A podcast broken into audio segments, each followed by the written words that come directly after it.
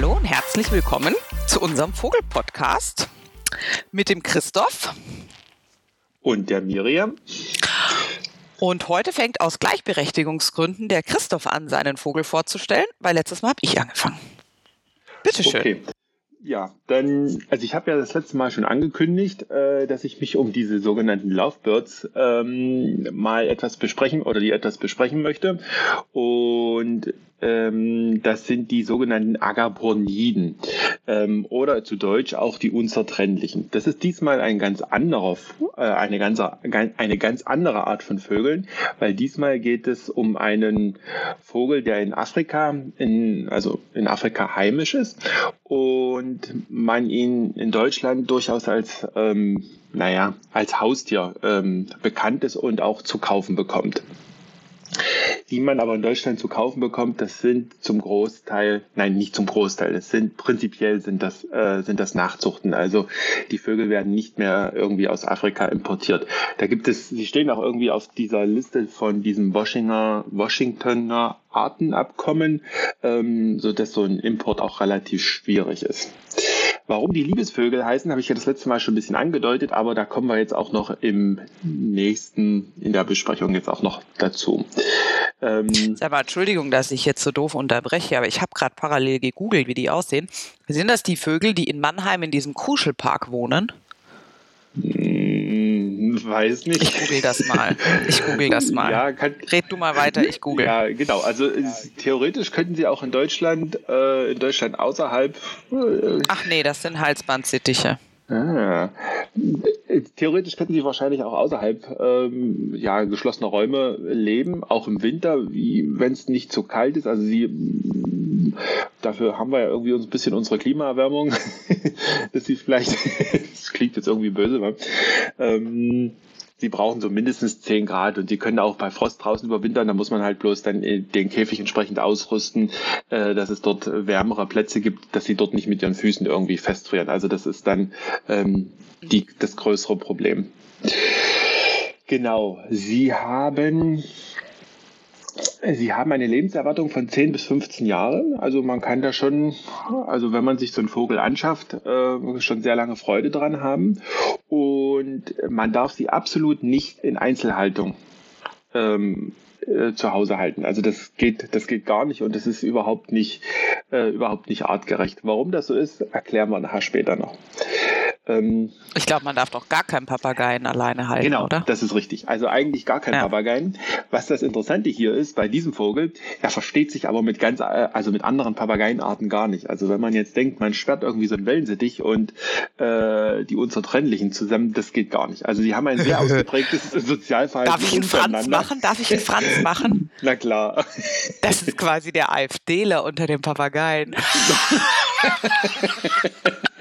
Sie verstehen sich untereinander, genau, haben sie ein sehr ausgeprägtes Sozialverhalten. ein sehr ausgeprägtes Sozialverhalten, aber eben nicht mit anderen. Nicht mit anderen. Ja. Geht, gar, geht gar nicht. Rassisten, überall Rassistenanfassungen. Ja. Ähm, es gibt neun verschiedene, es gibt neun verschiedene Arten. Ähm, die unterscheiden sich äh, von Natur aus eigentlich immer nur in der, äh, in der ursprünglichen Art äh, der oder in der ursprünglichen Farbe des, des Kopfes. Daran wird dann auch äh, der Name abgeleitet. Also es gibt das Erdbeerköpfchen, Pfirsichköpfchen, Grauköpfchen, Grünköpfchen, Rosenköpfchen, Orangeköpfchen, Schwarzköpfchen und Rosköpfchen. Die sind mhm. mehr oder weniger unterschiedlich stark äh, bedroht halt in ihren Ursprungsländern. Äh, drei, vier Arten sind halt in Deutschland, äh, werden halt nachgezüchtet und dort als Haustiere quasi verkauft die Namen stimmen heute nicht mehr hundertprozentig so, so mit der Farbe des Kopfes überein, weil es die Züchter da auch sehr viele Dinge versuchen ähm, und auch gekreuzigt haben. Nicht gekreuzigt, doch ge gekreuzt. Ostern ist noch nicht, ja. Christoph. Ostern ist erst in ein ja, paar Wochen. Nicht gekreuzt, gekreuzt meinte ich natürlich. Gekreuzt. gekreuzt. Ja, ja. Ähm, so dass es auch jetzt sehr unterschiedliche, äh, sehr unterschiedliche Farben, äh, Farben für zum Beispiel für ein Pfirsichköpfchen, äh, für ein Pfirsichköpfchen äh, gibt. Ähm, genau, normalerweise haben sie einen grünen, so einen grünen Körper und äh, die Köpfe oder die Kopffarbe unterscheidet sich halt dann je nach den Arten. Was hier ganz interessant ist bei diesen Vögeln, Männchen und Weibchen unterscheiden sich nicht. Also es gibt da, es gibt da keine, mhm. keine großen, keine großen Unterschiede. Sie sind so 13 bis 18 Zentimeter lang und ungefähr 50 Gramm, 50 Gramm schwer. Genau. Und man kann das Geschlecht auch nicht wirklich, ähm, nicht, nicht wirklich zuverlässig ermitteln. Also es gibt jetzt nicht irgendwie große Unterschiede zwischen Männchen und Weibchen. Also man, ähm, mit viel Übung kann man das so am Sozialverhalten erkennen, wer jetzt natürlich die Eier legt und brütet. ähm, aber in dieser Phase sicherlich, ja, klar. Ähm, wenn man sie so hat, ist es wirklich sehr schwierig. Also es gibt so ein Merkmal zum Beispiel, dass die Weibchen breitbeiniger sitzen. So, so eine, eine, Na, bravo. genau, so, so, eine Info, die ich wohl geben kann. Aber ich glaube, das ist, ja. äh, um das wirklich zuverlässig, muss man die entsprechende Erfahrung halt haben. Und äh, um das entsprechend dann halt äh, feststellen zu können. Ja, Sie sind außerdem Höhlenbrüter, das heißt, ähm, sie bauen ihr Nest so aus Weide und Rinde ähm, in einer Höhle, legen vier bis sechs Eier und haben eine Brutzeit von drei Wochen. Anschließend findet die Fütterung durch die Weibchen statt und nach, den, nach erst fünf Wochen sind sie, sind sie flugfähig, machen ihre erste Runde quasi und danach werden sie durch das Männchen gefüttert. Also man wechselt sich dann so, so halt ab. Und nach zehn Wochen sind sie dann selbstständig und können das Nest, äh, können das Nest verlassen. Während dieser Zeit entwickeln sich dann so Jugendfreundschaften, so wie man das vielleicht äh, ja so nennen kann, unter, also zwischen den Geschwistern.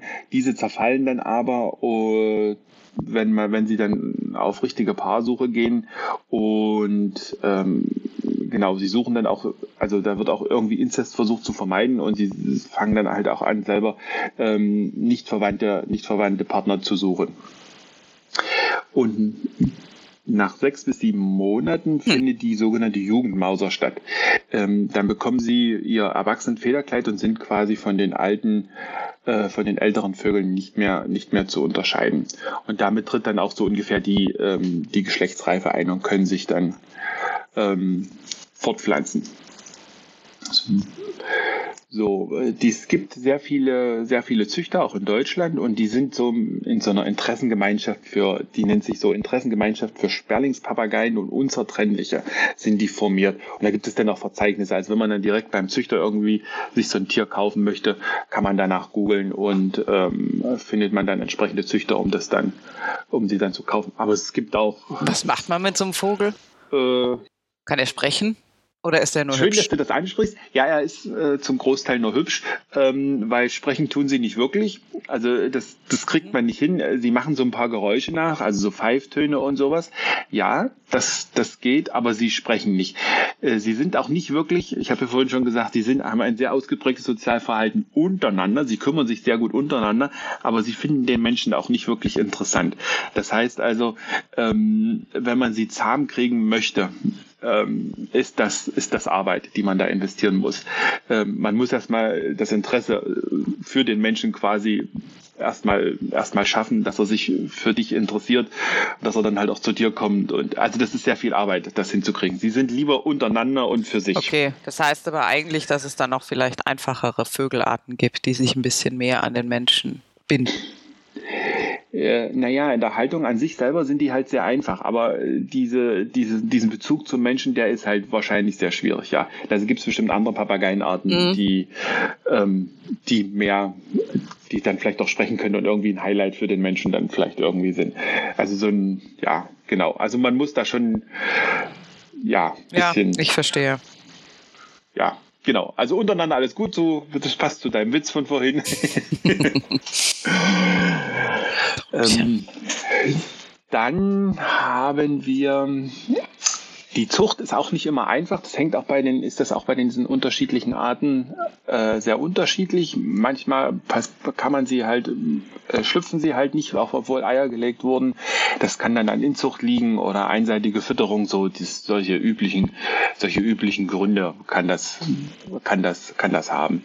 Ähm, oder auch zu, gericht, äh, zu geringe Luftfeuchtigkeit, dass das dann nicht stimmt und die Eier dann irgendwie eintrocknen oder so. Also das sind dann so die, die üblichen, die üblichen Probleme, die auftreten können. Okay. Ja, die Ernährung ist relativ unspektakulär. Die fressen halt Körner, Obst und Gemüse und andere Futterpflanzen. Ähm, sie dürfen nicht zu fettig kriegen, wie bei manchen Menschen, weil sie neigen zu Übergewicht. Also wenn man sie zu fettig füttert, dann können sie auch übergewichtig ja, werden. Ja, ich glaube aber, dass das prinzipiell bei allen Tierarten in Menschenhand zutrifft, weil die meisten Hunde sind ja auch zu fett. Die meisten Katzen sind auch zu fett, also von daher. Ja, genau. Und wenn liegt es, glaube ich, eher am Mensch. Ja. Und man sollte natürlich auch nichts irgendwie zubereitetes, also so Salz und sowas und, und Milchprodukte ist ganz, mhm. ist ganz schädlich. Also da gibt es dann auch so eine Laktoseintoleranz bei Vögeln, die sich natürlich. auch entsprechend hinten äußern wird, ähm, weil sie haben kein Enzym, mit dem sie solche, mit dem sie das Milcheiweiß dort ähm, abbauen können. Also das ist bei Vögeln gar mhm. nicht vorhanden brauchen sie eigentlich ja auch. Brauchen sie ja auch nicht. Genau. genau. Normalerweise brauchen sie das ja auch nicht, sind ja jetzt keine Säugetiere. Äh, genau. Deswegen ist das ein Problem für sie. Ähm, zur Haltung. Genau. Also die wie gesagt, die sind halt in Afrika in den unterschiedlichsten Lebensräumen eigentlich ursprünglich unterwegs. Wenn man sich jetzt von Haltung äh, in, so als Haustier spricht, was es ja in Deutschland halt ist, ähm, sollte man darauf achten, dass es ein großer, eckiger Käfig ist. Weil wenn man runde Käfige benutzt, habe ich gelesen, ähm, haben sie Probleme bei der Orientierung.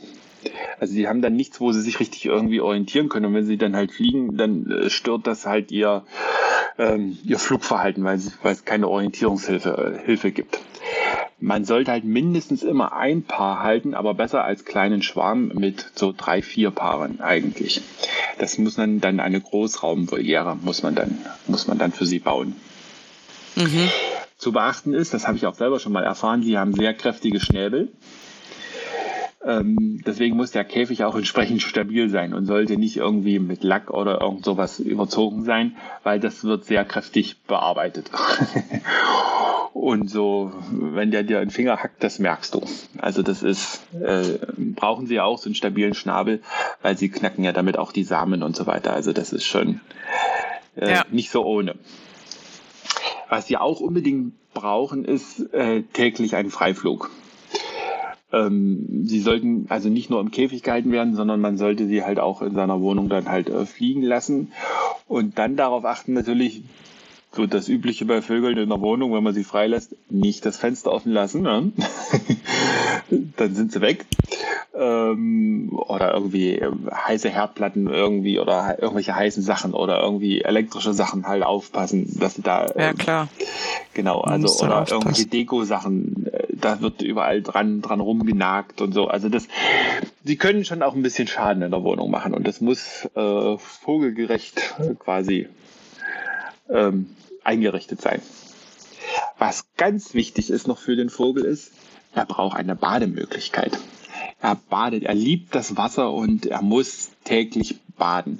Also ich habe bei YouTube Videos gesehen, ähm, so in so einer Spüle, da wird einfach der Wasserhahn, haben sie einfach einen Wasserhahn aufgedreht und der freut sich da unten drunter und der duscht und wälzt sich in dem Wasser und immer wieder und immer wieder. Also es ist wirklich äh, faszinierend zu sehen, wie, wie, sehr diese, wie sehr sie das Wasser lieben. Also ganz interessant. Ja, das hätte ich jetzt nicht erwartet bei Vögeln. Also vor allem ja. nicht bei Wasservögeln. Also. Das können wir nachher auch in den, in den Show Notes verlinken. Fall. Das können wir. Auf jeden das Fall. Können wir, können wir noch mitmachen. Ähm, was du ja schon angesprochen hattest, ist, sie sind sehr aggressiv gegenüber anderen Arten, eben auch Papageien. Deswegen sollte man sie halt wirklich immer nur äh, in, in seiner Art halten. Auch ähm, muss man sie ja paarweise halten und man sollte halt auch wirklich immer nur Paare einer Art zusammenhalten. Also nicht mal irgendwie. Ich wollte gerade fragen, kann man die denn kombinieren? Nee. Kannst du so ein Erdbeerköpfchen mit so einem Pfirsichköpfchen halten und dann Fruchtsalat machen? Ja, der war scheiße. ähm. Also das, das geht wohl, also das, das geht, ist aber auch nicht empfohlen. Also wirklich eigentlich innerhalb der okay. Art. Ähm, innerhalb der Art sollte man das, sollte man das machen. Gut. Ähm, sie können auch sehr laut werden. Also wenn man sich so einen Vogel kauft oder hält, sollte man darüber äh, sich bewusst sein, dass vielleicht Nachbarn sich gestört fühlen. Also sie haben eine papageientypische schrille Stimme.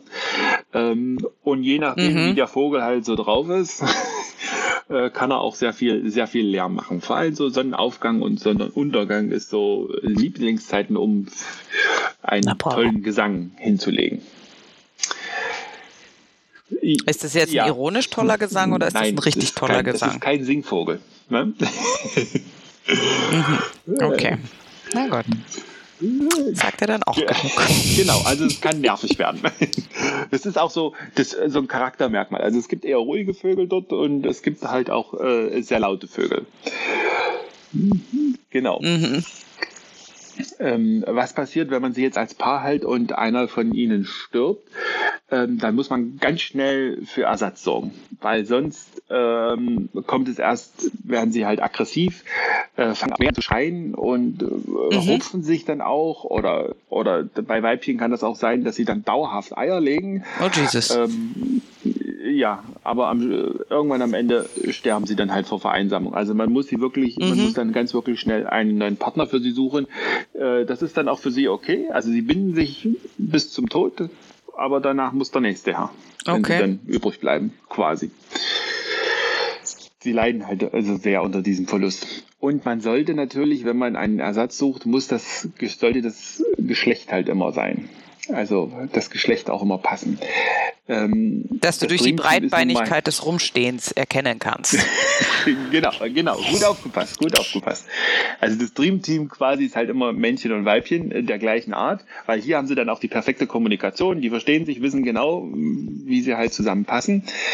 Vorübergehend gibt es auch die Möglichkeit, äh, dass sie sich gleichgeschlechtliche Vögel äh, arrangieren. Das kann eine gewisse Zeit funktionieren, aber früher oder später endet das im Streit. Und das wird vor allem, Miriam, so hart wie es jetzt klingt, vor allem bei Weibchen beobachtet. Also es gibt dann so diesen, ich würde sagen, diesen Zickenterror unter diesen gleichen, unter diesen Weibchen. Ja. Mhm.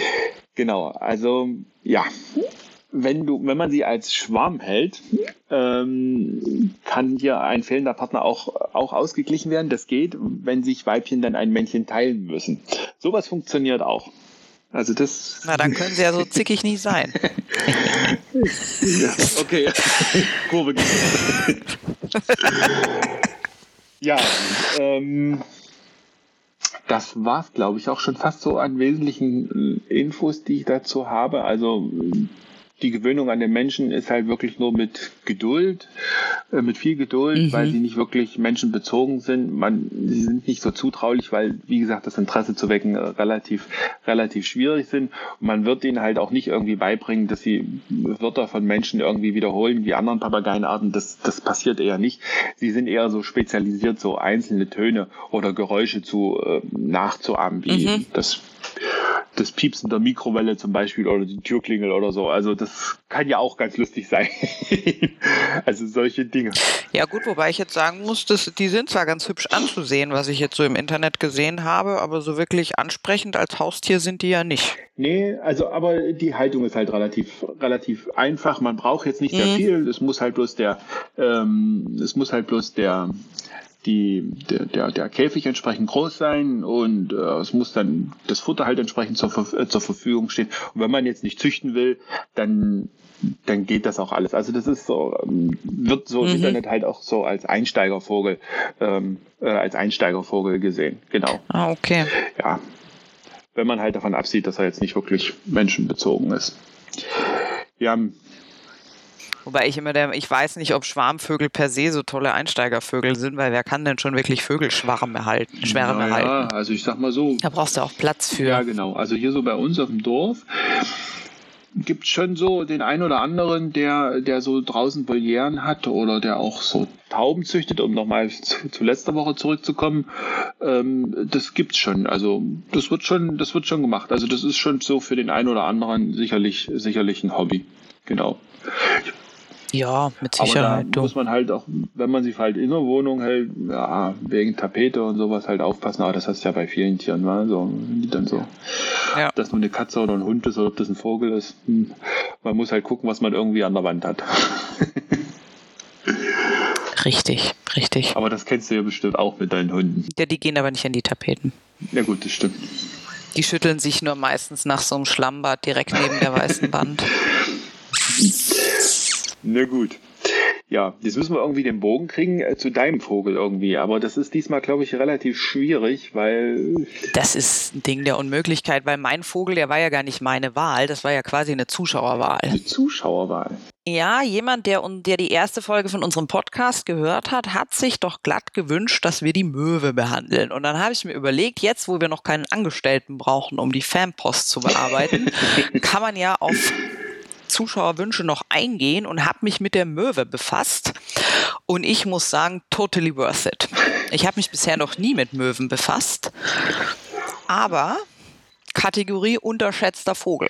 Da bin ich jetzt mal sehr gespannt, weil, also, was ich so mit so einer Möwe so prinzipiell erstmal ja, irgendwie assoziiere, ist halt, wenn man irgendwo ist, am Wasser irgendwie, sie sind halt sehr nervig, also sie sind halt, kommen halt immer irgendwie auf Menschen zu, versuchen dir irgendwie. Sind sie auch. Also, irgendwas zu was äh, Essen genau. zu klauen irgendwie oder äh, dir hinterher. Also ich bin mal sehr gespannt, was du uns heute erzählen wirst. Vielleicht kann ja dieses Vorurteil irgendwie. Also das sind werden. See- und Wasservögel, in der Regel Küstenvögel und einige von diesen Arten sind auch klassische Kulturfolger und, und schmarotzen sich durchs Leben. Also da gibt es Vogelarten, die quasi spezialisiert inzwischen drauf sind, auf Müllkippen zu leben und sowas.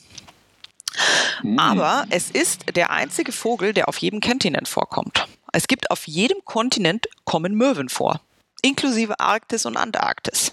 Wow. Ja, da war schon bei mir das erste Mal, dass ich mir gedacht habe, sauber. Und dann diese Familie der Regenpfeiferartigen, die es da zu der die Möwen gehören, was das ist, erkläre ich gleich, die gibt es de facto seit 30 Millionen Jahren.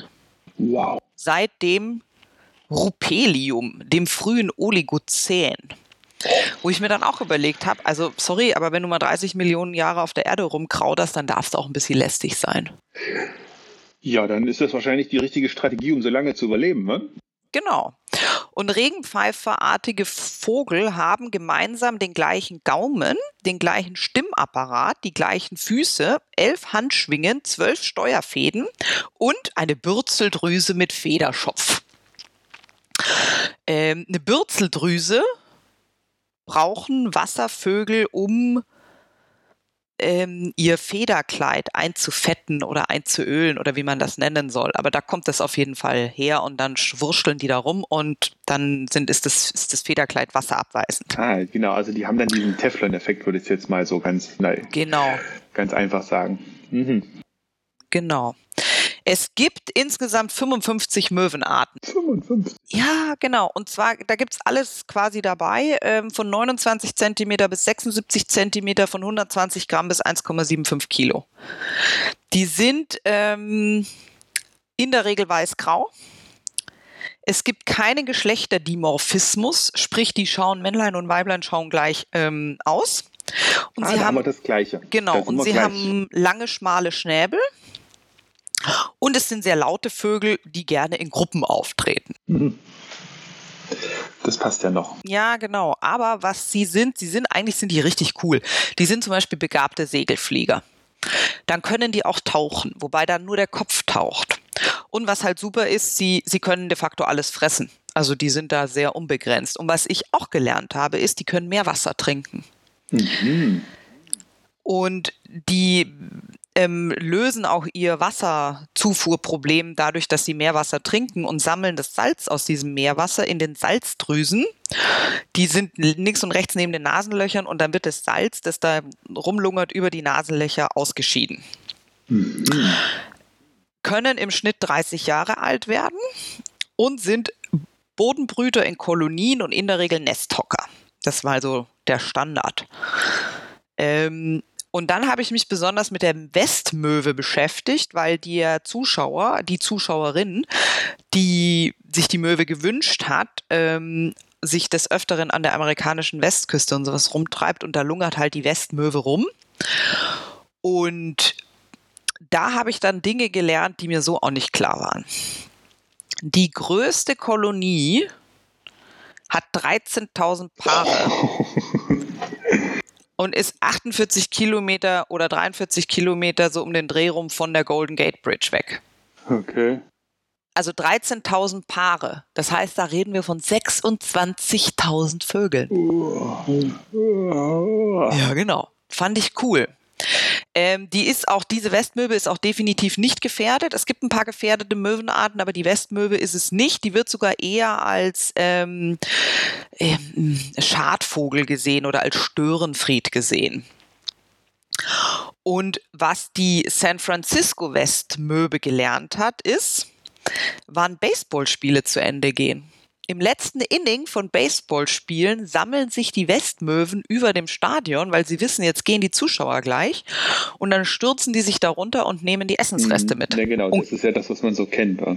Genau, und es, sie wissen aber nicht, woher die das gelernt haben. Also die wissen nicht, ob sie die Menschenbewegung erkannt haben, also dass halt schon vor dem Ende des Spiels einige Zuschauer das verlassen. Sie, sie, die Wissenschaft hat keine Ahnung, warum die Möwe weiß, dass das Baseballspiel jetzt dann zu Ende ist. ja, das ist auf jeden Fall ein interessanter Fakt. Ne? Und was ich auch gelernt habe, ist, die haben bis zu 15 unterschiedliche Rufe. Ähm, die haben zwei ausgesprochene Kinderrufe, also die können sie nur, die benutzen sie nur, wenn sie selber jugendlich sind.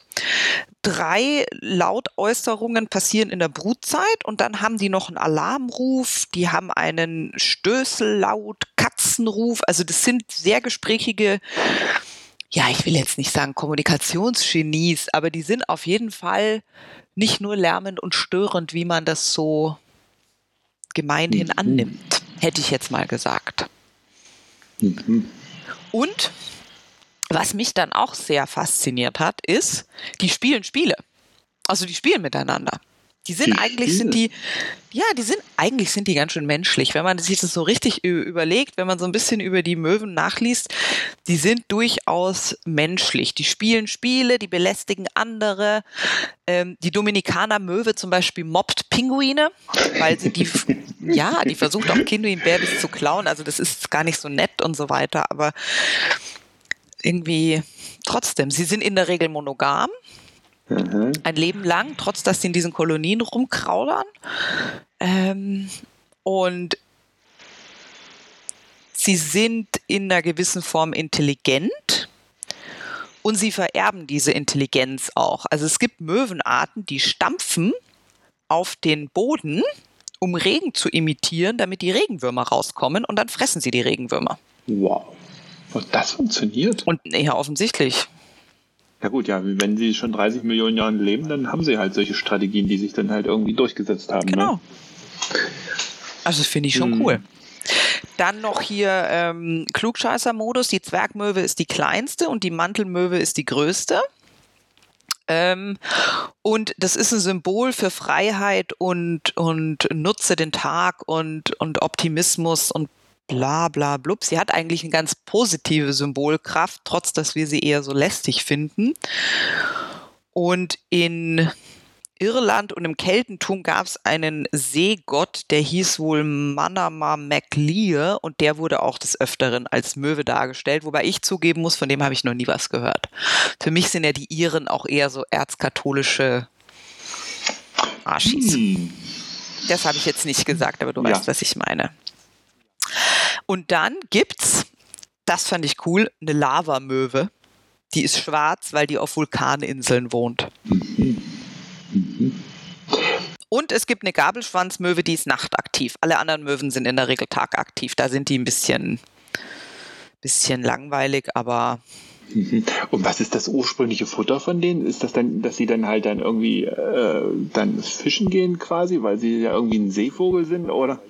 Fische, Regenwürmer und Muscheln Mhm. und sowas.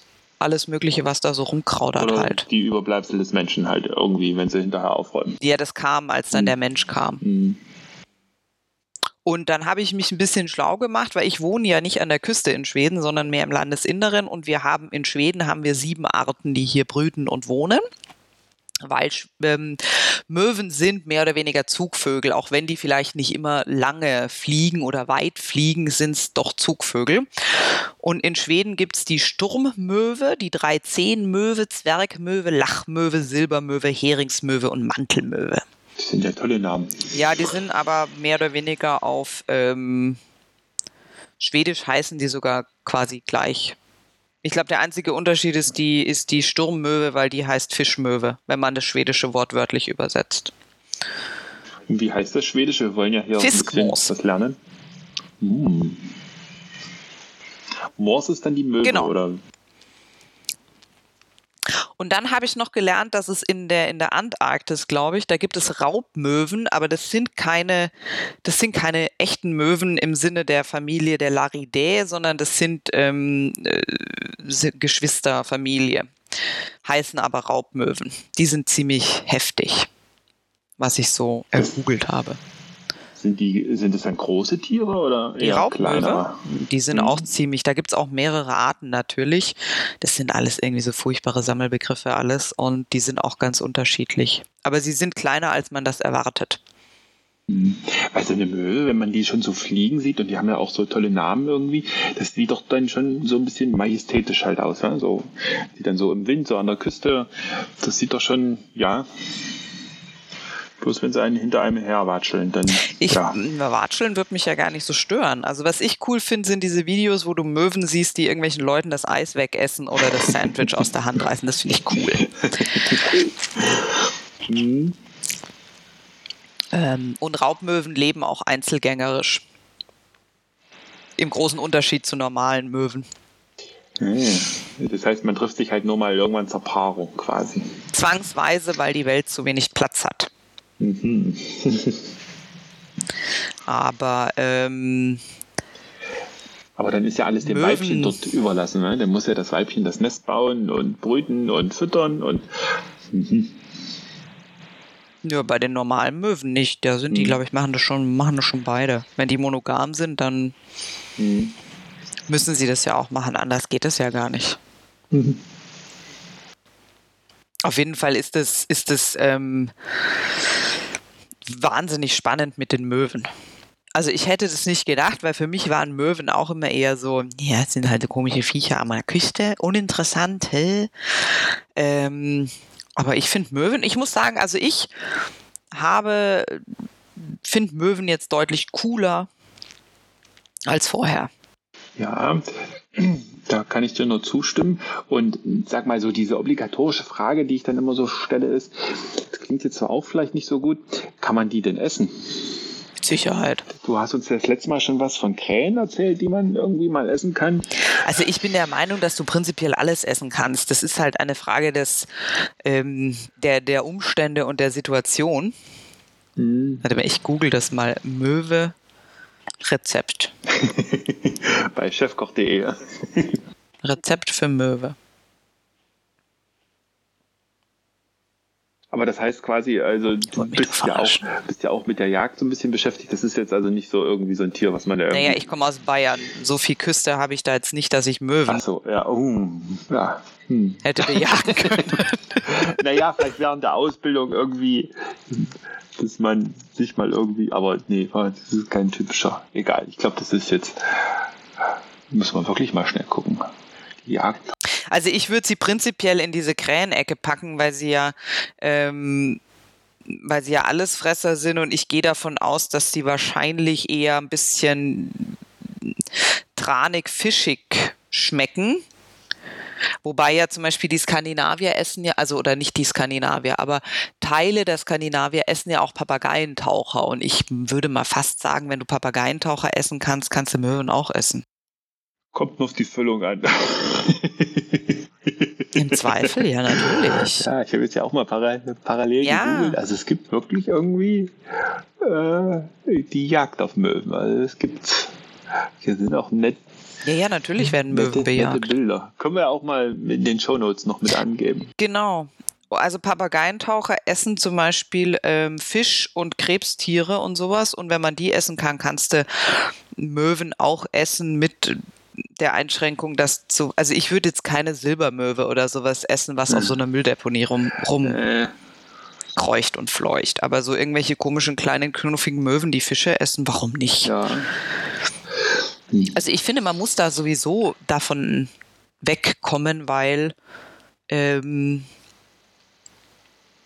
erstens mal in Notzeiten isst man mehr als in Friedenszeiten. Ja, das stimmt. Und zweitens mal, wenn du schon ein anderes Lebewesen tötest, um es zu essen, dann, also ich glaube, dann kannst du sie auch mehr oder weniger alle essen. Es gibt ja auch Leute, die essen Dachs. Mhm. Dachsschinken. Weiß nicht. Würde ich jetzt persönlich, weiß ich nicht, ob ich das essen würde, aber das, man kann es auf jeden Fall essen. Ich finde das. Und bei Beeren zum Beispiel, du kannst ja auch Beeren essen. Das Problem bei, bei diesen ganzen Arktis-Menschen, bei diesen Expeditionen war, dass die es ja roh gegessen haben. Und roh weiß ich nicht, ob ich es essen würde. Ah, nee, ich weiß nicht. Keine Ahnung. Naja, äh, interessant. Zumindest auf der anderen Seite, ich esse auch Carpaccio, aber gut, das sind halt Pflanzenfresser. Also ich glaube, da würde ich den Unterschied machen mit dem Fleisch- und Pflanzenfresser und Fleischfresser würde ich dann vielleicht eher kochen und gut würzen. Im Zweifel, ja, genau. Auf der anderen Seite, es gibt auch Leute, die essen Karpfen und ich finde Karpfen eklig ohne Ende. Also so ein richtig fetter Graskarpfen, also da wird mir ja völlig anders. Ich finde die geil zum Angeln, weil das halt ein chilliges Angeln ist und du den ganzen Tag am See rumhängen kannst. Ähm, aber so richtig lecker finde ich jetzt Karpfen also, nicht. Na, da bin ich ein bisschen anderer Meinung. Also ich finde Karpfen an sich nicht schlecht. Ähm, ich habe das mal immer irgendwie so typisch oder klassischerweise äh, Silvester immer mal gemacht, aber beim ersten Mal muss ich sagen, ist das Tier irgendwie zu Hause nochmal gestorben. da war es noch, da war es noch kein Filet.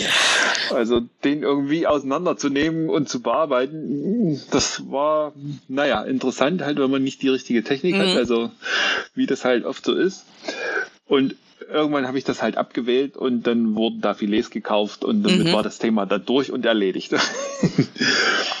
ja, also ich finde Kaufen eigentlich an sich nicht schlecht. Ja. Ja, ich sage ja, der Vorteil ist ja, Geschmäcker sind verschieden und mhm. damit finden wir ja alle unser Essen. Aber prinzipiell glaube ich, prinzipiell bin ich der Meinung, du kannst alles essen. Ja. Ja, ich zum Beispiel weiß ja nicht, warum die Leute in, in Westeuropa so oder in Deutschland so ein großes Problem damit haben, Pferdefleisch zu essen. Ich meine, wo ist denn der Unterschied zwischen einer Kuh und einem Pferd? Also ich bin ganz ehrlich, ja, klar, zum Reiten ist ein Pferd bequemer als eine Kuh, aber wenn du mal in so einem Kuhstall warst mit so kleinen knuffigen Kälbern, also da kannst du ja nicht erzählen, dass eine Kuh weniger wert ist oder als so ein Pferd. Das sind irgendwelche kulturell oktroyierten Gedankenmuster, die ich noch nie verstanden habe. Ja, wobei man ja sagen muss, also Pferd wird ja doch schon ab und zu mal so in Deutschland, das ist das schon gegessen, ne? wird auch schon mal so angeboten oder es gibt so mhm. Kneipen, wo man das so, das Fleisch halt auch anbietet oder so Pferdewürstchen und sowas. Das wird zwar jetzt. Ja, es gibt ja auch extra dezidierte Pferdemetzgereien. Ja. Ich kenne in München eine und jemand hat mir erzählt, dass es in Kaiserslautern auch eine ganz bekannte gibt. Ja, bei uns hier in der Nähe ins Herbst soll es wohl auch sowas geben, habe ich auch schon mal gehört. Aber das wird jetzt irgendwie nicht so groß an die Glocke gehängt, war irgendwie, weil alle, Nee, würde ich auch nicht, aber du kriegst ja ständig eins auf den Deckel. Mhm. Auf der anderen Seite muss ich sagen, so eine ungarische Pferde- oder Eselsalami ist halt auch sau lecker. Ne? Und ich bin da mehr pragmatisch. Ich mache das wie John Wayne. Gib deinem Pferd keinen Namen, du weißt nicht, ob du es essen musst.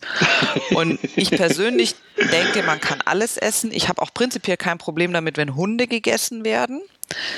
Ähm, mm. Ich habe ein Problem damit, wenn die Scheiße gehalten werden. Ich habe aber auch ein Problem damit, wie das Schwein gehalten wird, damit der Deutsche bei Aldi für 99 Cent das Kilo sein Schweinefleisch kriegt. Ja, da gibt es doch schon ganz schlimme Dinge. Also bei uns hier in der Nähe gab es mal so ein Schweinehochhaus, wo sie so ja, genau. Schweine genau. in, in, mehr, in mehreren Stockwerken eng beieinander gehalten genau. haben. Ja, das ist dann doch schon alles. Also wenn du das wahrscheinlich siehst, was du isst, wie es gehalten wurde, dann würden wahrscheinlich doch schon ganz viele davon äh, ja irgendwie abschrecken ja, davon. Hm. Und aber da ist das da ist letztlich in meinen Augen ist die Tierart macht keinen Unterschied. Also natürlich würde ich meinen eigenen Hund nicht essen, aber ich würde wahrscheinlich auch meine eigene Kuh nicht essen. Naja gut, ich jetzt schon, aber ich bin ein bisschen komisch. Ähm, ich bin halt Jäger, aber ähm, ich weiß es nicht. Ich finde das, ich finde es immer schwierig zu sagen, ein Hühnchen esse ich, aber so ein so einen anderen Vogel nicht. Also das ist keine Ahnung. Übrigens weiß ich, wo wir gerade noch bei Kühe sind und du ähm, von, von deiner eigenen Kuh sprichst. Du hast übrigens ein ganz cooles Video bei TikTok. Ich glaube, das müssen wir auch unbedingt in den Shownotes mit, mit angeben. Ein Kuhvideo? ein Kuhvideo, wie du neben dieser Kuh stehst und dort Hans. Ja. Ja, die waren aber auch total mutig, weil die sind ja eigentlich, finden die ja fremde Menschen ziemlich gruselig. Ja.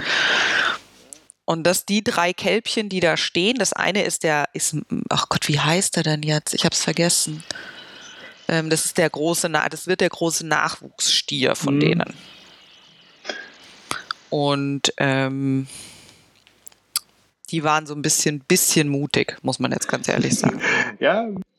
Die sind nicht schreiend weggerannt, als ich da kam. Also und heute habe ich ja, habe ich ja ein, ein lustiges Tanzvideo gemacht eigentlich wollte ich auf diesen Eulenbrutkasten hinweisen und während ich da aufgebaut habe, ist da tatsächlich eine Eule rausgeflogen. Das hat mich völlig fertig gemacht, weil ich so früh noch nicht damit gerechnet habe, dass da schon eine Eule ja, eingezogen du machst das klasse, weil du leitest jetzt direkt über zu nächster Woche. Vielleicht können wir ja uns mal mit den Eulen nächste Woche beschäftigen ich habe schon einen Vogel für nächste Woche und dieses Mal ziehe ich diesen blöden Vogel auch durch, weil ich einen so Mörder-Börder-Witz vorbereitet habe für diesen Vogel und den lasse ich mir auch nicht nehmen. Das ist mir egal. Ja. okay, dann gucke ich mir Eulen. Eulen kannst du dir auf jeden Fall, da würde ich mir nur überlegen, also rein aus dem, was ich vom Jagdschein noch weiß, würde ich mir den Uhu raussuchen, weil da kann man total spannende Sachen erzählen. Ja, ich glaube, da muss man sich dann auch wirklich auf irgendwie eine Art beschränken oder so, weil, ja. weil Eulen ja. so ist, das ist doch bestimmt ein Riesenthema, ähm, wo man dann ja irgendwie gar nicht fertig wird in so einem Podcast. Also ich glaube. Nee, da kannst du, da kannst du anfangen. Das ist aber genau das gleiche wie mit Raubvögeln und ähm, da würde ich mir dann eine Art raussuchen und mich mit der beschäftigen und äh, ja, ich glaube, dann haben wir schon die Überleitung zu nächster Woche. Dann mache ich nächste Woche den Uhu. Ich weiß ja schon, was du, was du für einen Vogel dann nächste Woche uns genau. präsentieren wirst. Genau. genau. Ja, dann danke ich dir vielmals für heute. Ich auch. Es war mir wie immer eine Freude. Ja, und weißt du was, für, äh, wir haben nicht, ein, nicht einmal das Wort Corona dieses Mal erwähnt. Außer jetzt hast du es natürlich hier wieder versaut, Verstört. die Corona-freie Zeit. Aber ja, in der Tat. Aber ich ganz genau. ehrlich sagen muss, ich finde dass ähm, ich fand, dass aus dieser Corona-Geschichte dieser, dieser Podcast gewachsen ist, fand ich total cool, weil ich mich sonst auch nie mit Möwen beschäftigt hätte. Und ich bin ein großer Vogelfreund. Also das ist, ja, ich mag Vögel. Ähm, du wächst langsam mein größeres Interesse dafür, muss ich sagen. Gell? Also ich habe mich vorher mit Vögeln auch noch nicht so äh, auseinandergesetzt, aber äh, wenn man das so äh, sich damit mal so beschäftigt und mal so mit offenen Ohren vielleicht auch. Ich war heute, mhm. heute Morgen laufen und mhm. und wenn man da so durch den Park läuft und man hört das Gezwitscher überall, es ist wunderbar. Also ich ja. finde das so klasse. Jetzt merkt man so, dass da langsam der Frühling kommt, dass alles so ein bisschen aufwacht. Und morgens. Naja, so weit sind wir noch nicht. Also Frühling sieht man noch nicht so, aber die Vögel merkt man, sind ein bisschen häufiger, ja. Genau, ja. Naja, jetzt gucken wir mal, wie das Wetter wird noch am Wochenende und dann, ja. Ja, wir sind aber prinzipiell, dadurch, dass wir ein bisschen nördlicher sind, sind wir sowieso später dran. Also man merkt es am Flieder. Da ist in Mannheim der Flieder schon verblüht, da fängt er bei uns oben gerade zum Blühen an. Ja, da liegen ja jetzt auch zwei, drei Kilometer dazwischen. Genau. Und im Moment ganze Welt dank Corona genau. und. Nicht mal eine Flugstunde. Nee, ist eine Stunde 15, außer Rückenwind, dann schaffen sie es in 55 Minuten. Aber die Lufthansa, meine Freunde von der Lufthansa brauchen in der Regel eine Stunde 15 von Frankfurt nach Göteborg. Von München sind sogar fast zwei Stunden. Jetzt haben wir ja fast schon den nächsten Vogel für nächste Woche damit gespoilert, oder? Natürlich, aber es weiß ja jeder, dass ich mit dem Kranich dran bin. Und wehe, wieder so ein Zuschauerwunsch versaut mir das jetzt. Aber nee, nächste Woche ist der Kranich okay. dran. Ja. Okay, Miriam, dann machen wir das so. Ich mache nächste Woche den U, du den Kranich und Super. Dann gehen wir jetzt, glaube ich, ins verdiente Wochenende, genießen noch das schöne Wetter. Auf jeden Fall. Ich, ich danke dir, dir und ich danke allen ja. zum Zuhören. Ich hoffe, ihr hattet viel Spaß dabei Bis und dann. wir hören uns dann nächste Woche wieder. Genau.